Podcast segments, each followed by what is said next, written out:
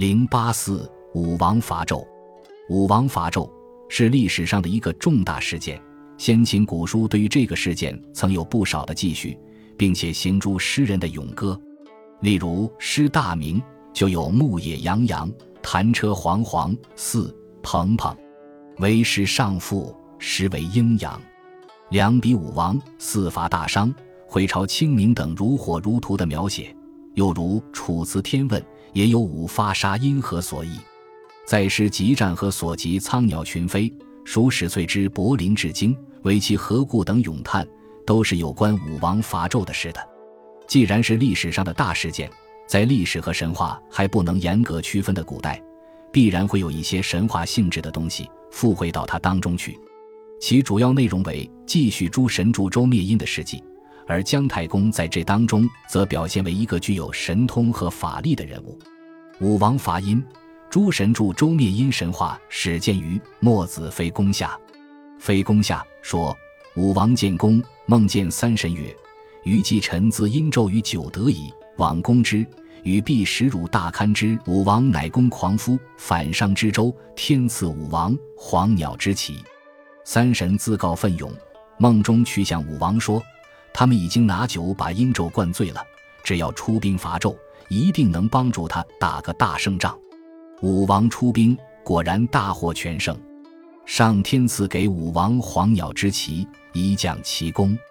本来书武成早有为而有神，上客相与，数季兆民，无作神修。这样的话，是武王统帅大军会师牧野之前向神的祝词。应是所有诸神助周灭殷神话的所本，但一般以为五成晚出，恐不足据。可据的还是如上所引《墨子非公篇》的记叙，正像同篇所记的夏殷之交有火神祝融助殷灭夏一样，殷周之交也有不知名的三神助周灭殷。神的佑助一方而惩罚另一方，并非纯粹是天意如此。实际上乃是体现着人心的向往，人民对于暴君的憎恨和对于新兴的能够拯救他们出于水火的领袖的热忱的希望，乃至设想有神来帮助正义的王师，打倒他们切齿痛恨的仇敌。下面就是一段助周灭殷神话的典型的记叙：武王伐纣，都洛邑未成，阴寒雨雪十余日，身丈余，甲子平淡，不知何武大夫乘车马。从两骑指王门外，欲谒武王。武王将不出见，上父曰：“不可。雪深丈余，而车骑无迹，恐是圣人。”太师上父乃使人持一气舟出，开门而进五车两骑，曰：“王在内未有出意，时天寒，故进热舟以御寒。未知长幼从何起？”两骑曰。先进南海军，次东海军，次西海军，次北海军，次河伯、雨师、风伯。周既毕，使者具告上父。上父谓武王曰：“客可见矣。五车两骑，四海之神与河伯、雨师耳。南海之神曰祝融，东海之神曰勾芒，西海之神曰入收，北海之神曰玄冥。河伯名冯夷，羽师名勇，风伯名夷。”请使业者各以其名召之。武王乃于殿上，业者于殿下门外引祝融进。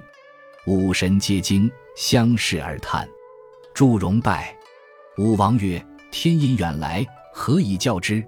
皆曰：“天罚殷立周，近来受命，愿风伯与师各使奉其职。”《太公金匮》是一部佚亡了的古书，不详成于何代，亦不详传人。为《隋书经籍志》已著录，则成书当在隋以前，至少是六朝时的产物。